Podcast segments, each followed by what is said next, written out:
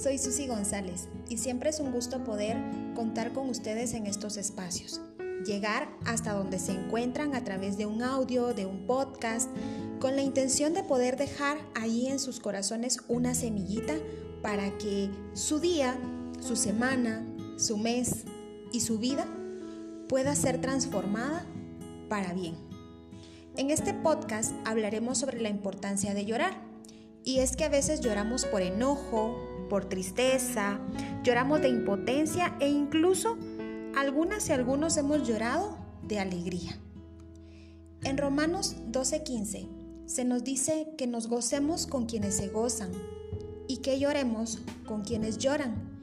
Y es que como personas tenemos emociones que nos acompañan siempre y que cada una a su manera nos permite crecer, aprender, expresarnos, sentir y poder estar para quienes nos necesiten en algún momento específico de la vida. Llorar es parte importante en nuestra vida, así como reír.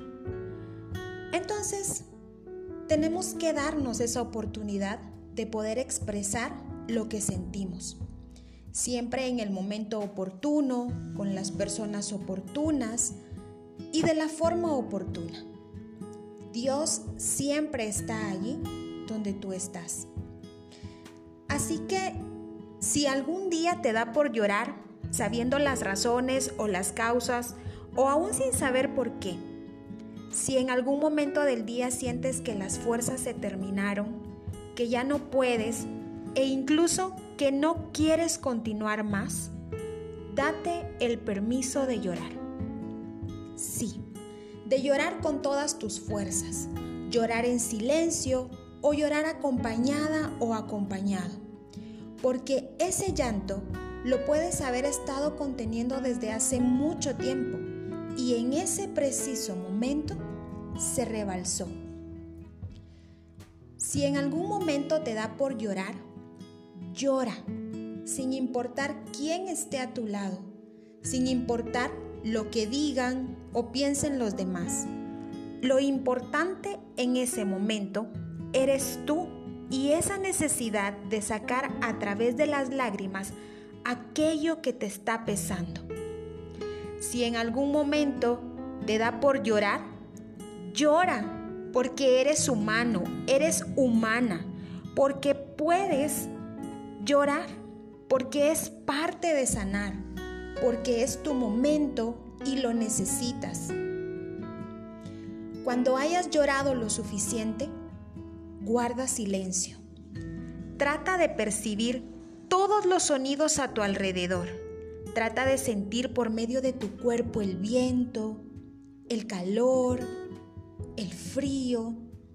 Siente los olores, Déjate sentir a ti misma o a ti mismo. Reencuéntrate contigo. Y luego, levántate. Vuelve a respirar profundo.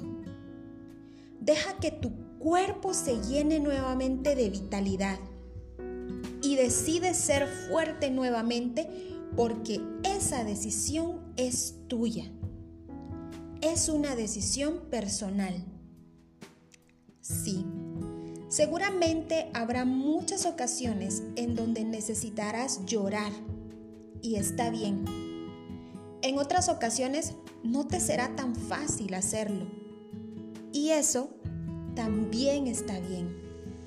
Puede ser que después de llorar no sepas ni qué hacer o que sepas muy bien lo que quieres y decidas hacerlo. Y cualquiera de las dos cosas está bien. Pero recuerda que permitirte sentir, experimentar tus emociones, las valida y te valida a ti. Te acerca a ti misma y a ti mismo de manera profunda para reconstruirte, fluir y crecer nuevamente.